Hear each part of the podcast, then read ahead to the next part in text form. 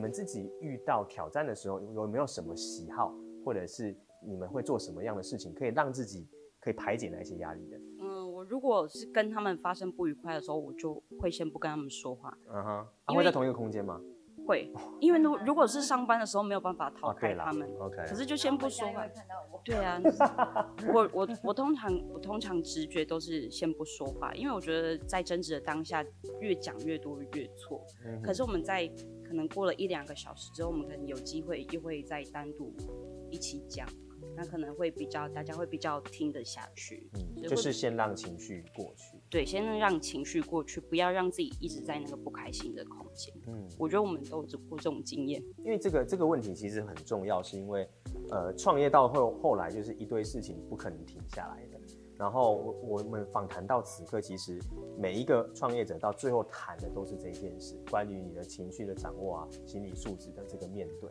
OK，那总是会说出一些听起来就是很棒的大道理，可是到底他实际怎么去做的？我觉得就是透过你们的分享，也可以让那个荧幕前的人知道说，哦，其实哦，原来每个人都是这样。例如说啊，不会因为事业大小就比较不会有麻烦，比较不会有争执，其实也都是会有的，因为。你们某种程度也是夫妻嘛，就像你刚才讲到的，就是啊，上班看到我，回家又看到我。那在这种角色切换上面，你们自己怎么去呃调整它呢？因为有时候角色调不好，它真的会不小心的造成是双面刃了，要么一起更好，要么可能会造成更多的负面。那你们两个是怎么去调整这件事情？我觉得可能每一段关系不一定是夫妻，有可能是情侣。嗯，就是每个人面对关系的处理方式都不一样啊，都会有家训嘛。家训。我们家的家训是什么？举手吗？他说的永远都是对的。就是如果真的，呃、发现一个人的求生意志再度高涨。那其实就是，如果你真的僵持不下对，是这是原则。但是我不会随便拿这个原则，就是当免死金牌，就是我不会随随便便就秀出这件事，就是除非这件事真的很僵持不下。如果是关于就是可能像经营或是任何的事情，可能可能私底下的一些朋友或是感情的部分，当然绝对也都是你是对的啦。但是但是关于经营的部分，我会我会觉得都是听他的，他的。经验可能会比较多一点，他的看法会跟我的角度不一样。那人家会以为我可能五六十岁。哎，你兴趣不是开店的？没有，我觉得呃，应该是大家会讲说，其实要怎么面对负面情绪这件事。我觉得负面情绪它也需要经验，它一旦多了，它就不负面了。已经就是更高层次上去，它瞬间就不负面。就是其实应该是。讲说，当你面对困难的时候，如果你选择转身逃开，你就永远学不会这件事情。但我觉得我个性就是还蛮喜欢硬碰硬，不是我遇到状况，我会很想要找到一个解决的方法。所以大部分时候，可能遇到状况的时候，我会比较积极的去解决。但是这个是属于比较，可是如果比较细节的部分，就会听他的比较多。所以我觉得蛮大部分也不会是那个决定是他没有办法理解的。因为从细节他都有参与，我知我知道这个叫做这叫做我们家所有的大事都是我决定的，可是什么是大事是他决定的？哎、欸，我瞬间听懂了些什么。OK，那可是这个关键有一个很重要的是，你们也在过程中也先抓到彼此的一个共识了啦。嗯，OK，不然其实有时候就是讲嘛，感情退退一步这件事情，有时候是来自于你对他本来就有。他不是只是一个工作关系，嗯，对，他可能也是牵扯到你人生在生活上面的方方面面，所以可能就会要去调整这件事情。像之前有访谈到的，也有说到说，哎、如果事业经营得很好，可是在家其实根本就相处不下去，那到底值不值得？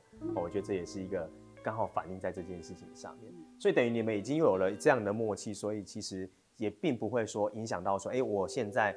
下班回去以后，我我到底是用什么样的身份在跟你相处？你们倒不会有这样的困扰，创业太久了，我觉得没有真的没有办法分得开，嗯、不太可能说下班就不谈公事，然后上班不谈私事，这种事情其实是蛮困难的。再加上我们又是自己都在现场，我们自己会参与。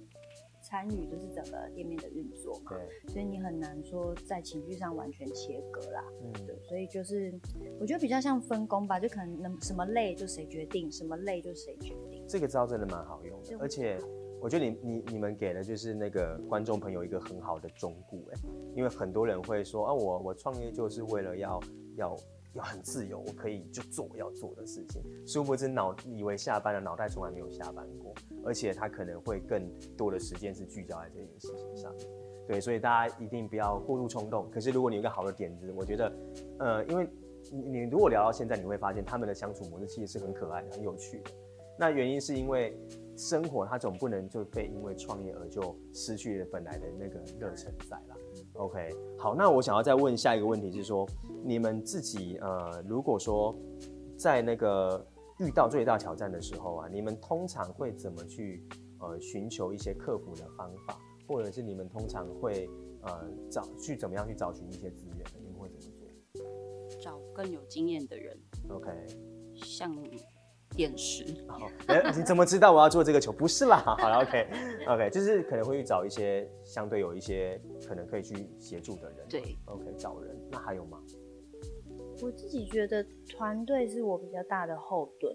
OK，就是我觉得看着伙伴在成长，或者是让伙伴学会去解决问题，就是我一个蛮大的资源。嗯，因为我们的行业可能比较没有什么过去经验可以参考。对，因为创新。对，所以 他的状态比较难说，你可以去问什么先进或者是什么前辈。但是我觉得你如果要把营业的状态变得比较稳定，你就是伙伴要变强。嗯，嗯，那我觉得伙伴变强这件事情是。通常都是我解决问题的来源。我觉得最大困难就是产品的研发，就是因为我以前是觉得只要把这个东西做好吃就好。对。那现在其实就是会不只是做好吃就好，可能是要能够好看。嗯嗯。然后当多好玩。对。这不就是撒尿牛丸吗？是。Okay. 没错。那你遇到那时候遇到这个困难，你是怎么去克服它的？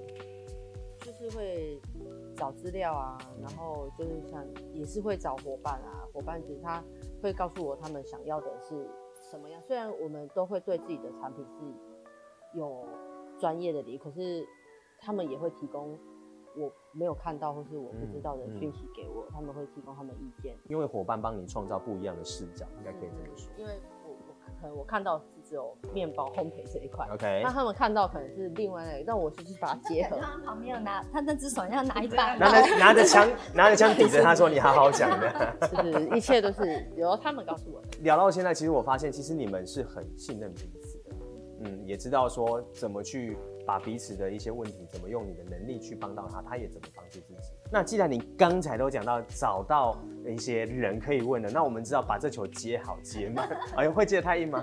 没有啦。因为每个创业阶段，它都有不同的呃学习或它有不同需要去解决的。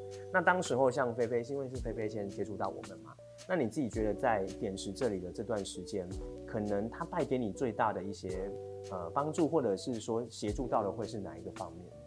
其实我那时候开旗袍，然后再开博火的时候，我觉得算顺利。嗯，但是我会蛮想要知道为什么他们可以顺利。嗯，其实蛮多创业就是你很直觉的做出选择，但我也不知道这些选择，我那时候到底是用什么样的思考方式去做了那个决定。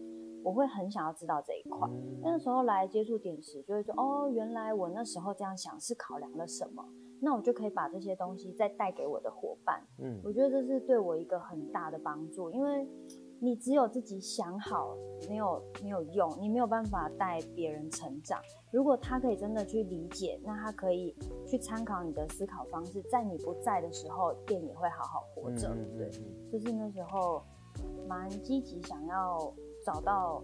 带领团队的一个方法，因为我们课堂上有一些工具或逻辑，等他帮你梳理了以后，有一套能够去传承的做法。嗯，我觉得这些商业工具就是一把尺，让你知道怎么样在你自己的品牌、你自己店的运作，它的标准要设在几分。对，这、就是一个我觉得在点石接触很大的一个改变。嗯，如果对于我们来上课，我自己来点石上课的话，我们会更知道怎么跟。彼此之间去做沟通，就是会朝哪一个方向去思考？你呢？因为你相对比较默默的在学，其实有也会很好奇啦，因为菜菜话比较少一点。嗯，对啊，你自己有一个比较大的印象或收收获的地方会是什么？我帮你说。好。菜菜他是三十二岁创业，对。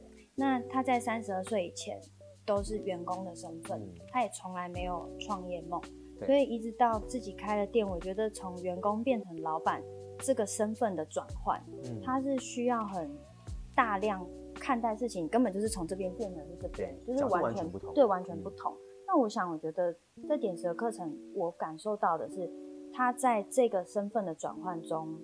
有很明显的能力成长，沟通比较不是他的专长，但是其实在这段课程当中，就是我觉得我还蛮感动，他可以去跟伙伴 讲话，嗯、就是去讲说他的想法，然后观察到伙伴的状况，他可以去帮别人解决问题，这点我觉得很感动。嗯，因为因为的确啦，因为那时候我们有讲天赋属性啊，当然我们也懂了这个，会知道他其实。并不是不在乎，而是他本身来说，相对这不是他的一个开启比较大的一个事情。对，但是我觉得就像你讲的，他开始从行为上面有了不一样的一些调整，这个部分，因为他补充什么吗？嗯，硬要他说话，他说的都是他说的都是对的。好啦，我我我自己会觉得有改变，但是这种改变我可能要我表达我。现在可能讲，我说那个你喜欢这种改变吗？我喜欢，我爱，我长大了。OK，也就是说，其实有有开始去呃去转变你本来的一些想法，或者就是我自己可能会没有察觉，但是这些吸收到的东西，就是真的是是慢慢。转变出来的，嗯、就是可能你某些行为，或是你可能在看待这件事，对，潜移默化、嗯、是这个。我觉得你讲的真好，因为为什么在潜移默化？因为呃，我我我，因为我们自己是在教教育单位啦，可是其实我们自己也是被这件事情给影响，所以当你们提出来这些，对我们来说都是很好的反馈啦。那就像你说的，有时候我觉得学到的东西，它最珍贵，就是说我真的遇到了这个现况，我会想起。这件事情可以让我用得上，对啊，这就可能就是你说的，平常我们可能也不会突然间说在 在工作说，哇天哪，我居然成长了，不会这样啊？可是可能就真的遇到的时候就，就哦，原来在聊的是这件事情。因为刚才菲菲有讲的一个很重要关键是，可能长期早期都在是属于受雇员的角色，他可能就是把工作做好就好了，但是他可能曾经看到别人创业，他会把创业想得很可怕，哇天哪，创业超可怕的。有些人就会给我们这样的 feedback。那假设他有这个想法，但又很害怕的话，以你的角色，你是经历过这样的转换，你会怎么呃叙述这件事呢？从一个呃职员变成是一个一起创业的伙伴，你觉得你觉得最大的一个差别是什么？最大的差别就是，如果是以受雇，就是以前当员工的话，嗯，可能你下班了就没没你的事了，对，除非你是一个很负责任的，或是你是责任制的。从员工要创业的时候，可能员工的时候，你就是就最讨厌的就是上班打卡，对，对，对，对，是就是你要赶那一分钟两分。但是自己创业之后才发现，哎、欸，其实也没有办没有办法下班，也打不到下班的卡。好想打卡，就发现发现回家还在上班。对对对，就是也没有下班打卡这件事。但我觉得那个感觉是开心的，就是当然如果你不想要，就是你想要过得这样子，就是正常这样子，哎、欸。因为你觉得对正常，你觉得你觉得生活是这样的话，那我觉得也没有一定要创业，嗯、因为我觉得也不一定会很好，嗯、对，很很现实，没有错的。对，我觉得我做这件事，我觉得很好，是真的，因为刚好跟对的伙伴或是学习到种种的因素安排下，我觉得现在这个选择是好的。嗯，这一些过程至少你的选择，它每个串起来，反正对你来说是好的。但其实我觉得你你给了他们很好的一个现实，就是很多人就总是。问到这一题，会说对，创业是很棒呀，我梦想。可是我觉得你很务实，对，对，无法打卡下班，对，就是就是，其实创业它本来就是一种选择，但它也不是一个单行道嘛，所以还是要先想清楚，说自己到底为什么想要做这件事情。那刚好你也很幸运的是有伙伴，可是我必须说，其实很多的幸运都是建构在我看这么多，我就够够努力的人才会值得有幸运的奖励，因为你真的很。认真去做你的事情，所以你会被看见，那你会有一群好的伙伴，对，所以我觉得这个也是相辅相成的。